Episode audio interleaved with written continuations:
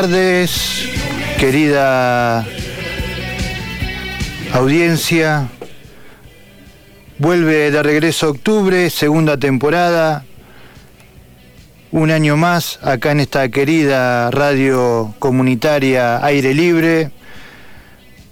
Quien conduce como siempre Héctor Andrés Calabraza y en los controles el compañero Bernardo Sarabia.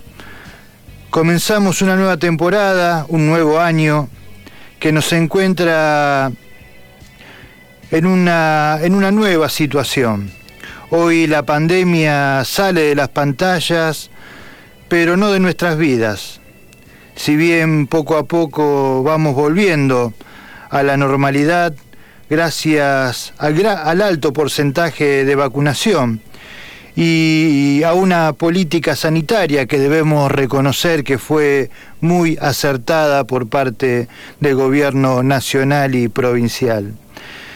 Pero, como dije anteriormente, las pantallas y redes sociales tienen una nueva agenda, el conflicto en Ucrania, que tenemos que decir, y es justo, que no es el único conflicto en el mundo, porque también hay ataques y, guerras o, problemas bélicos, tanto en Medio Oriente, cuando Israel bombardea Palestina, como en África, cuando las, las propias, propias eh,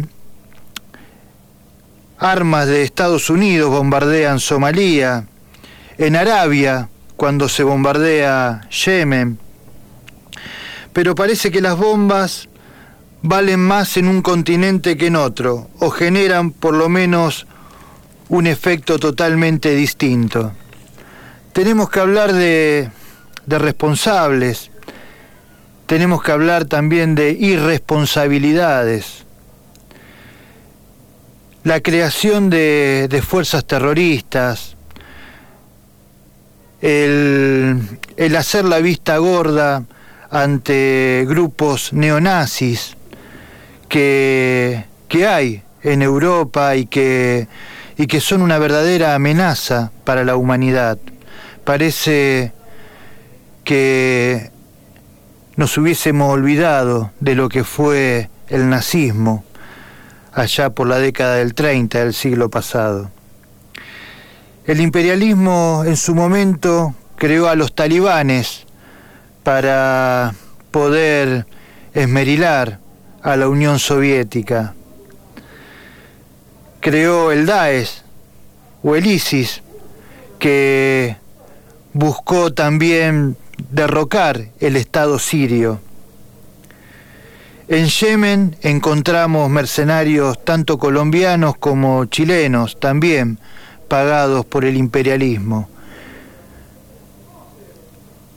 Y ahora, en Ucrania, desde hace ya casi una década, sectores de la ultraderecha, neonazis, como el batallón Azov, y el sector de derecha, que derrocaron en el año 2014 al gobierno legítimo que por ese momento gobernaba Ucrania y que tenía una política adversa a los intereses de Estados Unidos y la Unión Europea, hoy son los que están de alguna manera generando una amenaza, los que quieren hacerse del armamento de la OTAN y los que tenían planes totalmente nefasto que era la construcción de armamento nuclear. Contra eso, el gobierno de la Federación Rusa está combatiendo. Es por eso que me parece que en este contexto donde Estados Unidos y Europa buscan velar todo tipo de información de lo que está pasando, donde se levantan la bandera tanto de la libertad como de la democracia y se rasgan la vestidura por los derechos humanos. Países como Estados Unidos, que tienen 625 bases dispersas por todo el mundo y que querían seguir avanzando en Europa del Este y poner ahí, nomás cerquita de, de Rusia, en la frontera, para poder estar con sus misiles a cinco o siete minutos de Moscú. Pero ¿quién viola los derechos humanos en Ucrania realmente? Es muy grave la situación política y humanitaria en Ucrania, eso hay que reconocerlo. Todo conflicto bélico es totalmente espantoso y nadie podría estar a favor de una guerra. Pero esto no ocurrió desde el 24 de febrero pasado, cuando ingresaron las tropas rusas se inició como mínimo, como dijimos antes, desde el golpe de Estado del año 2014, propiciado por el imperialismo norteamericano y la reacción ucraniana contra el gobierno del entonces presidente Víctor Yanukovych.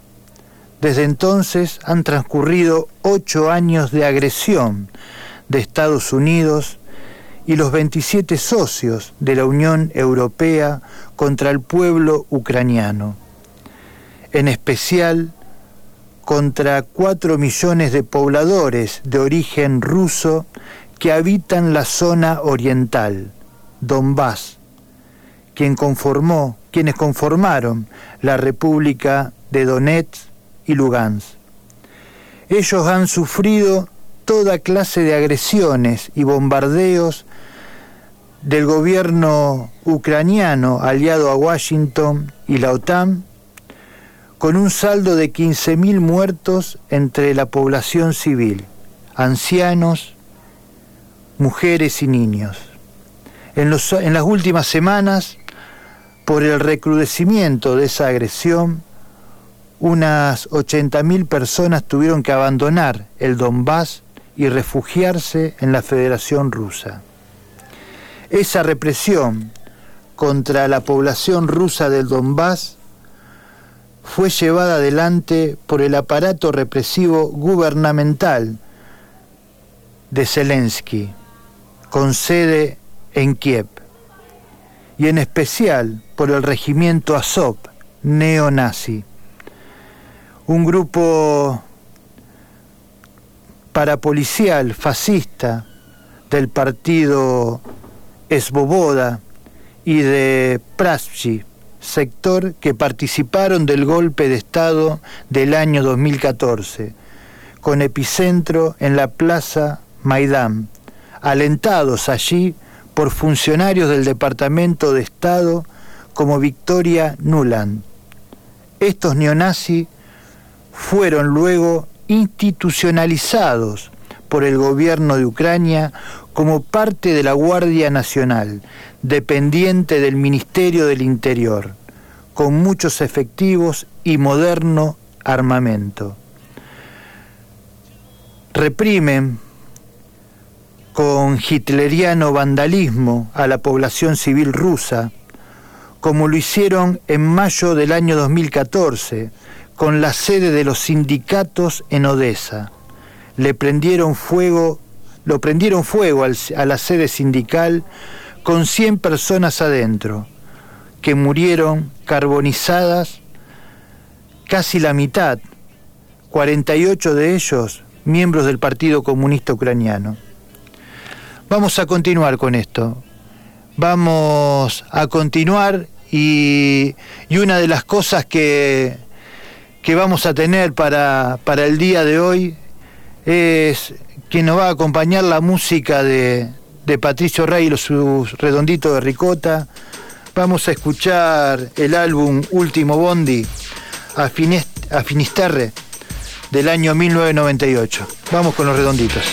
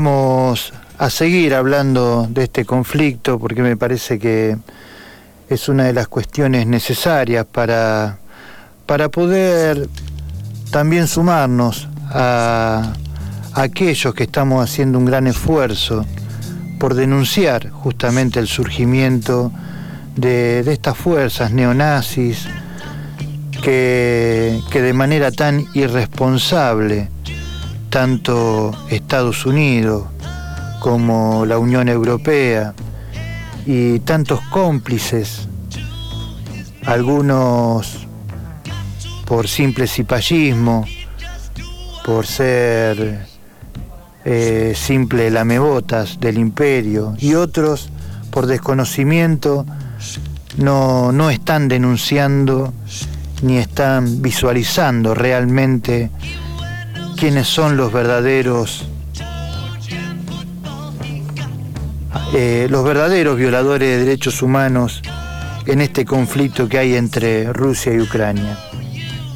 Habíamos hablado justamente de que hace ocho años que Ucrania está en guerra, que los bombardeos eran constantes en la zona del Donbass, que el odio hacia la clase trabajadora, hacia los, sindicatos, hacia el comunismo y hacia los rusos, eh, hace que hoy se esté hablando de desnazificar justamente Ucrania.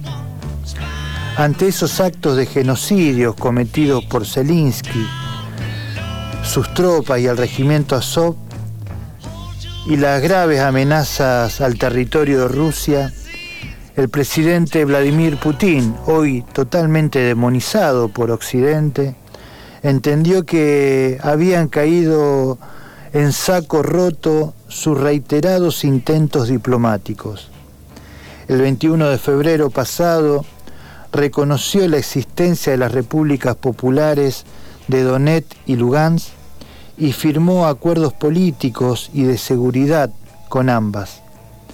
Y tres días más tarde, luego de nuevas agresiones militares de Kiev contra esas poblaciones del este ucraniano, dispuso un, entre comillas, operativo militar especial.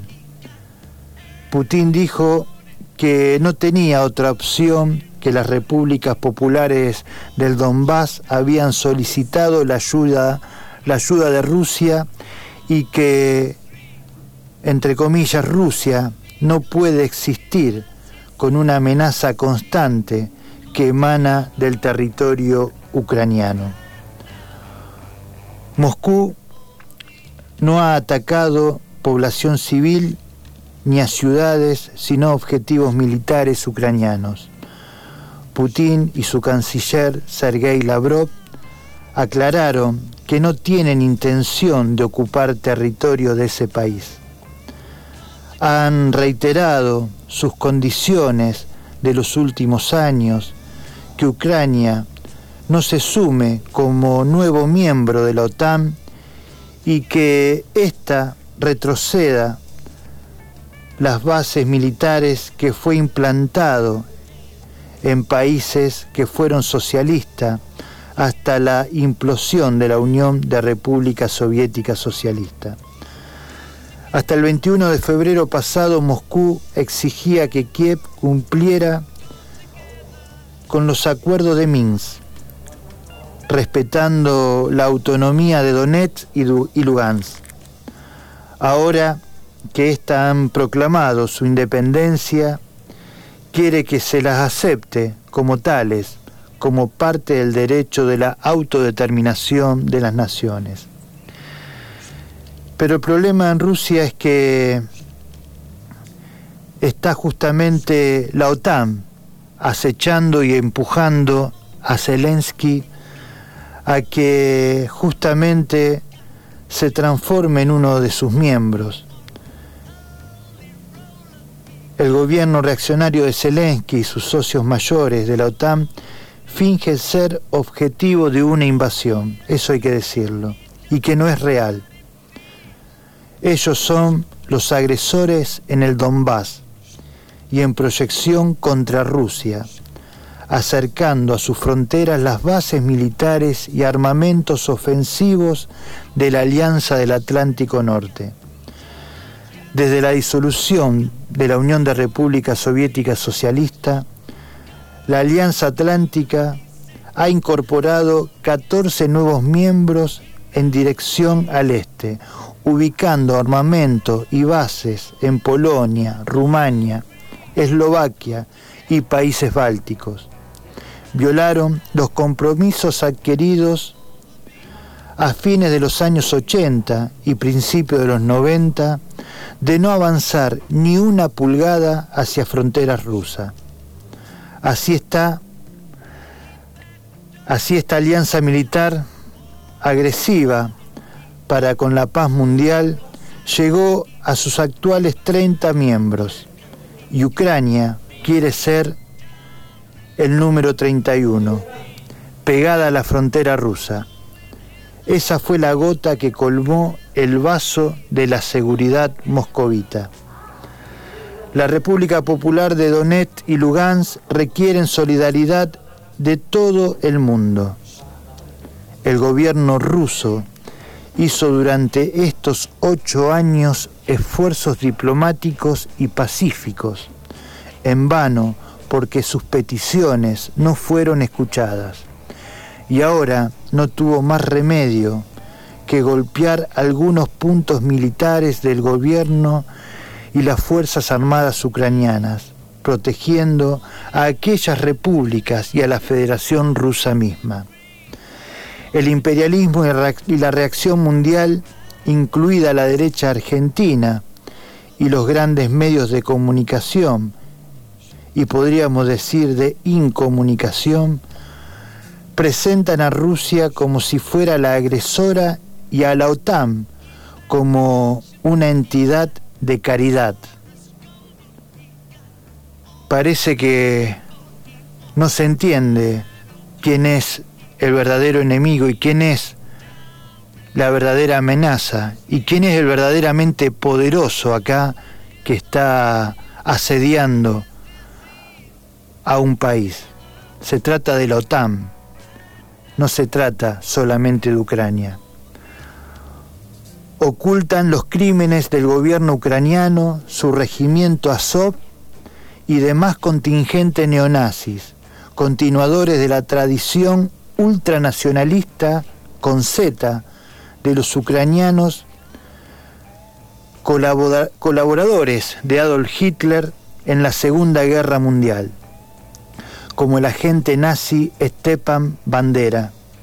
Putin dijo muy bien en el objetivo de la entrada de los rusos era desmilitarizar y desnazificar el gobierno de Ucrania y llevar ante la justicia a los responsables del genocidio contra el Donbass. Durante este operativo ruso, las fake news y mentiras en las redes y medios de comunicación están multiplicadas videos falsos, videos de, de tanques que aplastan un auto y son representados como rusos cuando en realidad son ucranianos.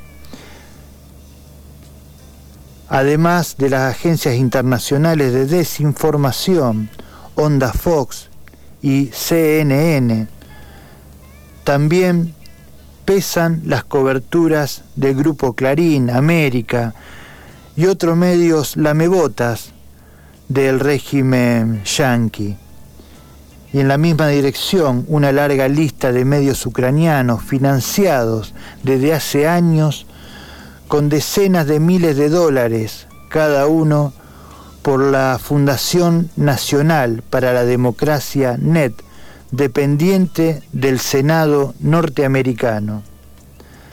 La defensa de la paz mundial pasa por la derrota de la OTAN y su, y su, disolución, así como por el fracaso de los planes de Estados Unidos y la Unión Europea y el Pentágono, y el definitivo cierre de las 625 bases militares estadounidenses en el mundo, incluida la de la OTAN en, Malvinas. Además de imperialistas, las cabecillas atlánticas son tan cobardes y falsos que el 25 de febrero el presidente ucraniano se quejó diciendo que lo habían dejado solo.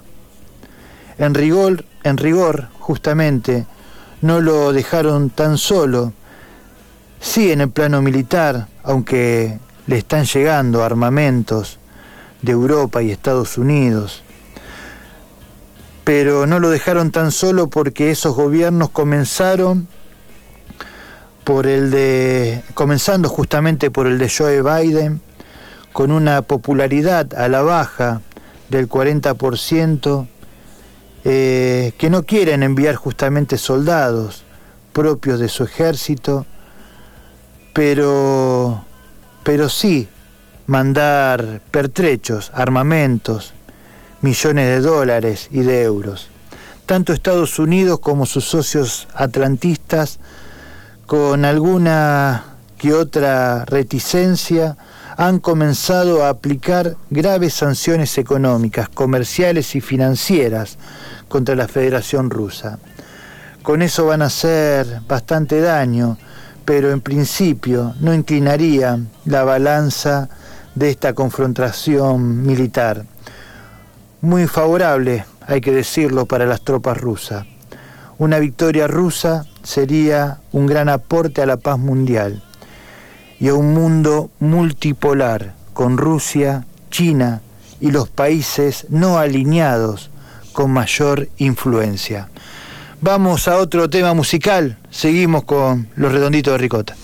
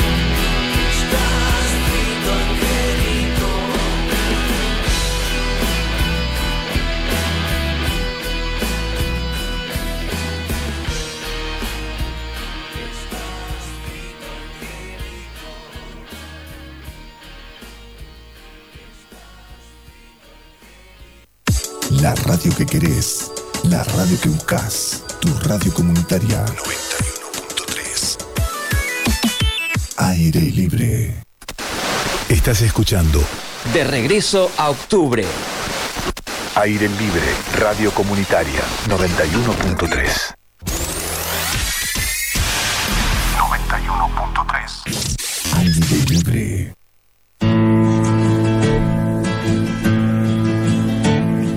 As soon as you're born, they make you feel small.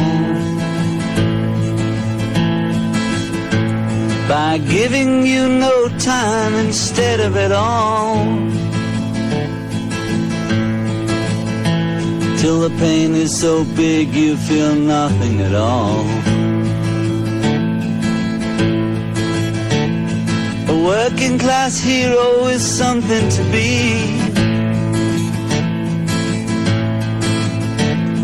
A working class hero is something to be. They hurt you at home and they hit you at school. They hate you if you're clever and they despise a fool. Till you're so fucking crazy you can't follow. Bueno, tenemos eh, ahora en este segundo bloque vamos a hablar con, con Jorge Elizondo, militante del campo popular, abogado laboralista. Y, y si bien todavía vamos a seguir con el tema del conflicto en Ucrania, en otros programas, donde también hay que decir, antes de hablar con, con- con Jorge, que el gobierno argentino de Alberto Fernández y el canciller también Cafiero han adoptado una, una postura bastante errática respecto al conflicto, criticando en primer lugar a, a Rusia como si fuera la invasora. Pero esto lo vamos a seguir la semana que viene. Ahora vamos a hablar un poquito de, del tema del Fondo Monetario Internacional, porque tenemos noticia y para eso lo invitamos a Jorge Elizondo. Jorge, ¿estás ahí? ¿Nos escuchás? Hola Jorge. ¿Cómo te va? Hola Jorge, ahí te escucho bien. ¿Me escuchas bien? Bueno, porque en el lugar hay un poquito de ruido, pero pues estaba en otra reunión, pero bien.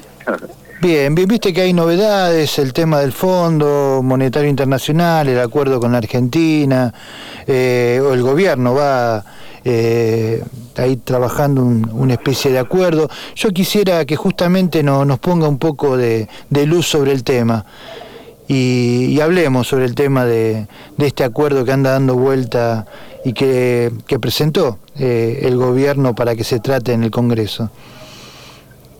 Está bien.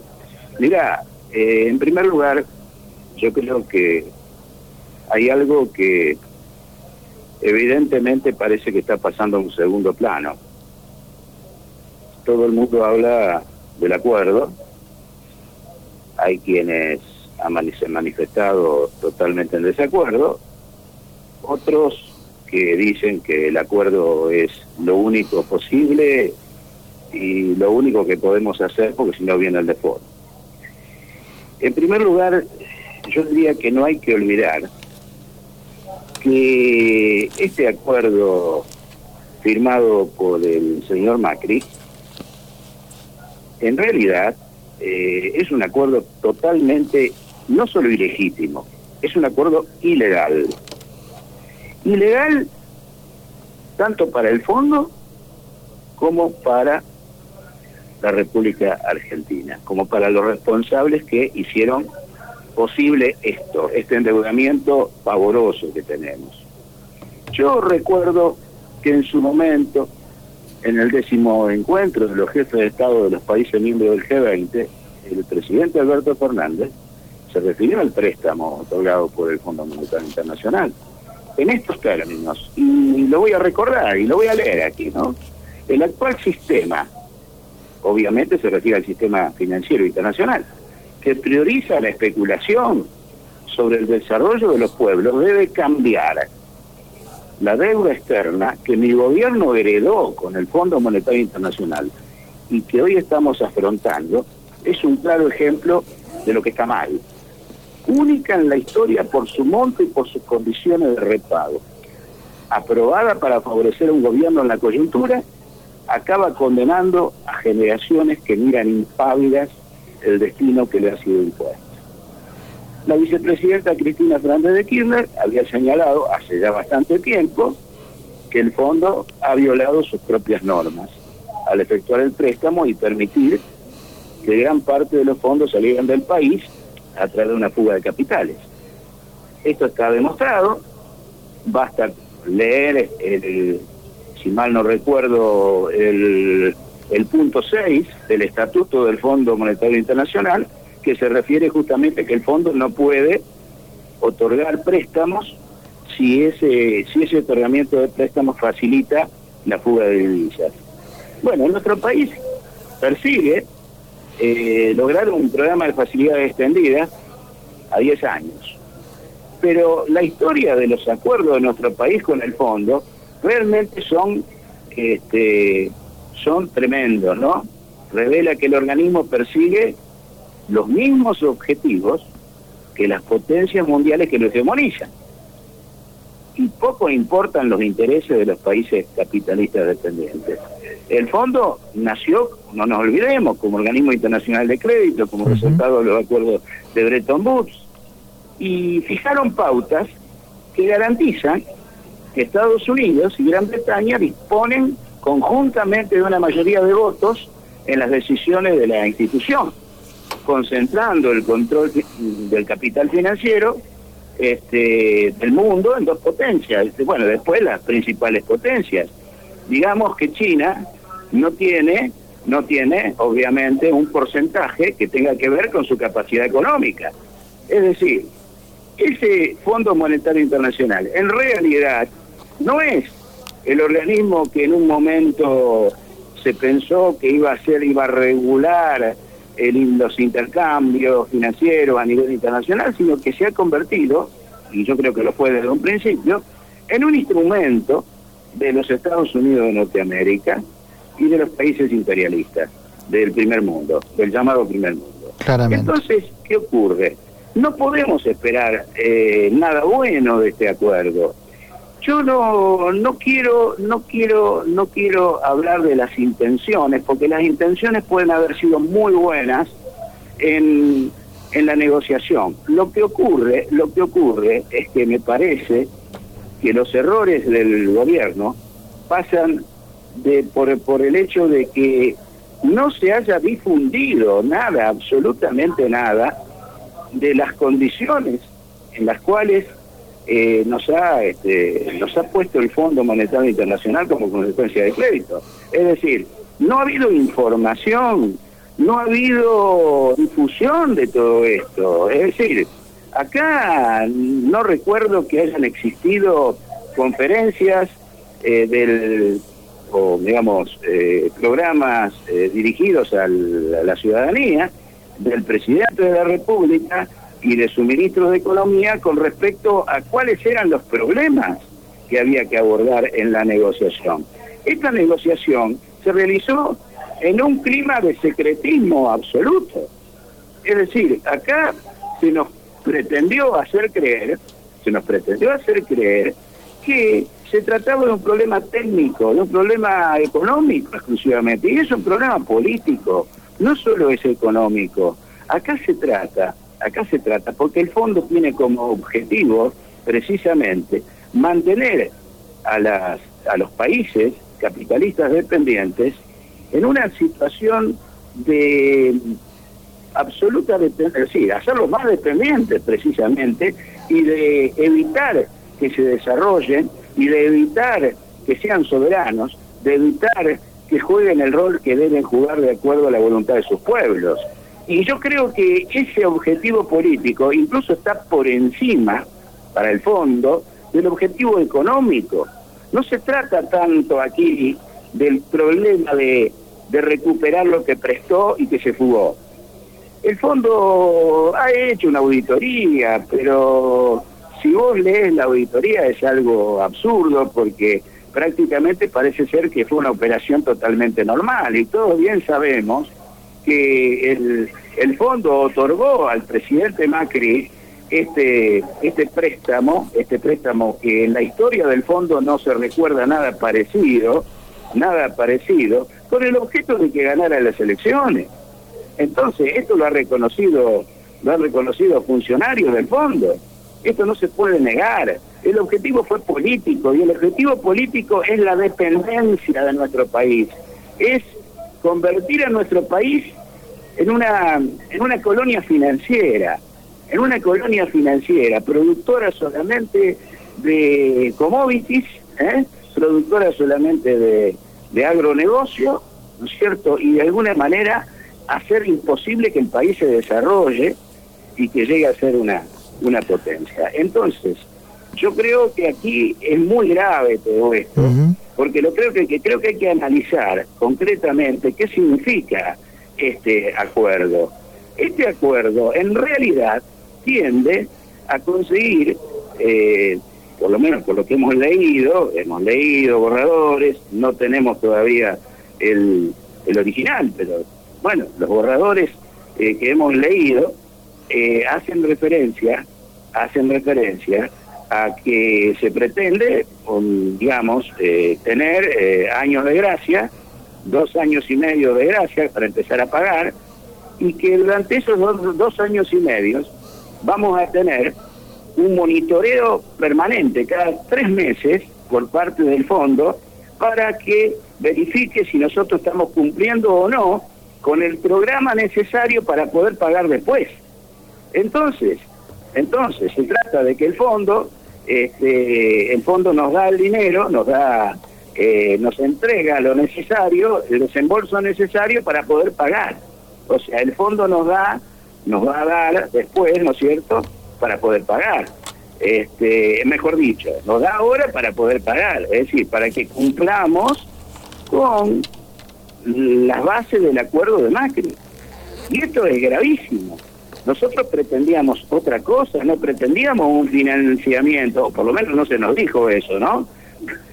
Nosotros pretendíamos eh, según lo que había dicho el presidente, según lo que le escuchamos al principio al señor ministro de Economía, que el objetivo era eh, no un refinanciamiento de la deuda y que de alguna manera implicaría este, una suerte de, digamos, de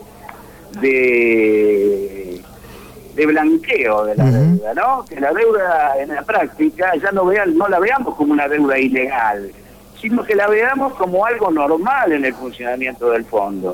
Y esto es lo grave, esto es lo grave, es que probablemente se le escape a la mayor parte del pueblo, ¿no? Y eso es lo grave, porque me parece que el pueblo tendría que haber sido informado sobre estas cuestiones y no que nos enteremos a último momento de que no es que nos van a esperar 10 años para pagar, sino que nos van a dar el dinero para que cumplamos, eh, para que cumplamos con lo que ya previsto en el acuerdo anterior.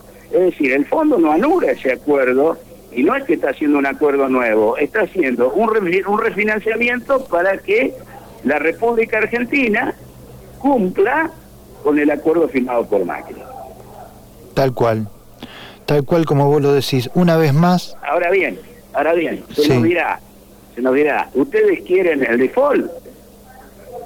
O lo primero que te preguntan, lo primero que te preguntan, como para desarmarte, cuando vos haces crítica, dicen, ¿ustedes quieren el default?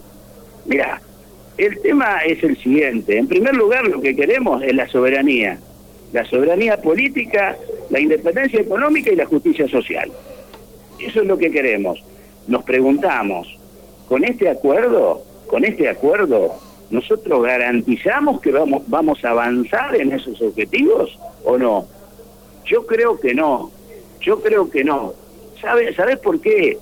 Porque los, las bases del acuerdo, las bases del acuerdo son la obligación de la Argentina de, de rebajar el gasto público, no, de reducir el gasto público.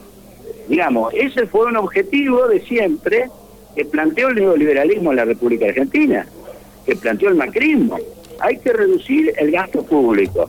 Se nos dirá que va a haber compensaciones, se nos dirá que no va a ser tan grave, se nos dirá que vamos a continuar, que vamos a continuar creciendo. Es verdad, pero ¿sabés qué? Desde el 25 de febrero, que el fondo nos viene, no, desde antes, perdón, desde antes, desde el principio de año, que el fondo viene advirtiendo que no le gusta nada el crecimiento que estamos teniendo, la reactivación económica que estamos teniendo. ¿Por qué no le gusta nada? por el sencillo hecho de que ellos están pensando que la República Argentina tiene que acumular divisas en el Banco Central a los fines de poder pagar, a los fines de poder pagar.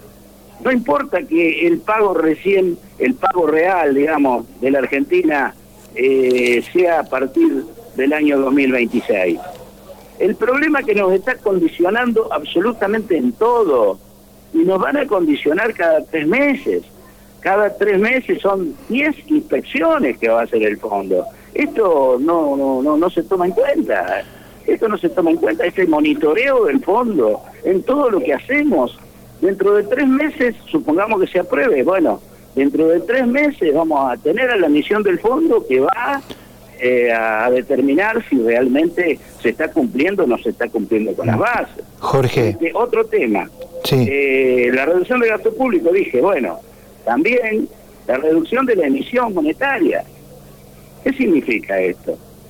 Que la, emis- emisión monetaria tiene que reducirse gradualmente de manera tal que el Banco Central no va a sostener, no va a sostener en la medida en que lo hacía al gobierno nacional, sino que el gobierno nacional, para poder afrontar los gastos relativos al desarrollo, relativos a la, la necesidad de, compensar la situación difícil que vive nuestro pueblo, eh, tendría que endeudarse, tendría que endeudarse en el exterior, o sea, nuevas deudas, nuevas deudas porque se prohíbe de alguna manera, se prohíbe o se reduce la emisión monetaria y el hecho de que el Banco Central este, eh, abastezca al Tesoro Nacional. Esto es muy grave. Es muy Es grave. decir, ¿De Jorge, qué manera vamos a garantizar que se pueda llevar adelante los proyectos, los proyectos que el Estado debe tener y tiene incluso para el desarrollo nacional, para el desarrollo de nuestra tecnología, para, bueno, para poder afrontar lo que viene, pero a ver, no, no, no, no tenemos, o sea, todo aquello que nosotros logremos a través del crecimiento de las exportaciones va a ir, va a ir a eh, a crear las condiciones, la garantía para que podamos pagar. Eso es lo, Eso es lo grave. Jorge. Ese es el tema. Jorge, sabés que, como siempre, eh, muy claro todo lo que decís, muy claro lo que venís desarrollando, muy necesario fundamentalmente, porque como vos decís, mucha gente que no sabe esto, una vez más estamos reconociendo una deuda externa espuria que no la contrajo y que no le quedó ni un tornillo para el pueblo argentino, como fue en la época de la dictadura, que se reconoció con, con- cuando Caballo era presidente del Banco Central, se reconoció esa deuda de privados, ahora se está reconociendo también una deuda totalmente ilegal. Sabés, Jorge querido, que tengo que ir cerrando, te tengo que ir despidiendo. Eh, nos quedan apenas unos minutitos para cerrar el programa y quiero agradecerte realmente, eternamente por, por tus por tu convicción, porque sé que ahora estabas en una reunión y saliste para, para poder traernos esta claridad en el programa de regreso a octubre, que, que bueno, estamos haciendo este primer programa en, la, en esta segunda temporada y queríamos tenerte a vos para que, para que nos hables justamente de este tema. Te tengo que saludar, te tengo que despedir, te dejo un fuerte abrazo y, y nos estaremos, te estaremos llamando en otra oportunidad para que sigamos viendo cómo se viene desarrollando esto. ¿Cómo no? ¿Cómo no? Muchas gracias. No, a vos Jorge, eternamente agradecido, un fuerte abrazo. Un gran abrazo. Chao. Bueno, pasó, pasó Jorge Elizondo, eh, muy claro, muy claro con el tema de, del Fondo Monetario Internacional, muy claro con el tema de, de lo que se está tratando, ¿no? Lo que es este, este acuerdo que, que se vino haciendo, como él bien decía, eh, llevado adelante por el equipo económico únicamente, eh, sin que participaran eh, muchos de las compañeras y compañeros que forman parte del Frente de Todos y pudiéramos realmente saber qué era lo que, lo que se venía hablando ¿no? entre el equipo económico y el Fondo Monetario Internacional. Estamos en una situación compleja. Eh, el mundo está complejo, el mundo está peligroso y, no ha dejado y no han dejado el gobierno anterior, el gobierno neoliberal de, Mauricio Macri, un, verdadero un verdadero problema con, con el retorno del Fondo Monetario Internacional acá en el país. Volviendo un poquito al tema de Ucrania, no me extraña justamente que, las posiciones que tomó el gobierno argentino, la Cancillería en relación a, sentenciar a Rusia como si fuera el invasor, tiene que ver justamente con, con estas peticiones políticas que hace Estados Unidos a través del Fondo Monetario Internacional. Eh, nos está quedando prácticamente nada del programa. Nos vamos a ir despidiendo. Ya está preparada por ahí, la he visto a Marcela Bazán y, el compañero Ugolini, que, que, van a venir con el programa Salamanqueando, que es el programa que, que sigue después de, regreso a octubre. Eh, nos vamos a ir despidiendo con un tema de los redondos. Eh, vamos con el vamos con el temita y, y, ya vamos a volver para, para el saludo final.